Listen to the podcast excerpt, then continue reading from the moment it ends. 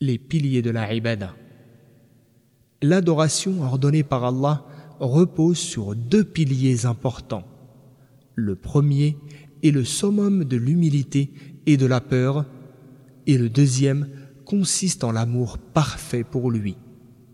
La ibada qu'Allah a prescrite aux hommes doit donc obligatoirement être accompagnée à son égard d'une humilité, d'une soumission et d'une peur complète en même temps qu'elle doit renfermer un parfait amour pour lui, fervent au plus haut point, ainsi qu'une aspiration à lui, un élan du cœur plein d'enthousiasme et un immense espoir en lui.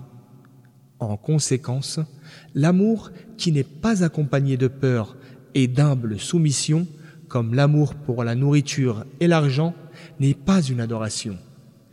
Il est de même pour la peur non accompagnée d'amour, comme la peur d'un animal sauvage ou d'un chef tyran. Cela n'est pas considéré comme une adoration. Si en faisant un acte, amour et peur y sont associés, cela est compté alors comme une adoration, sachant que l'adoration ne peut être destinée qu'à Allah uniquement.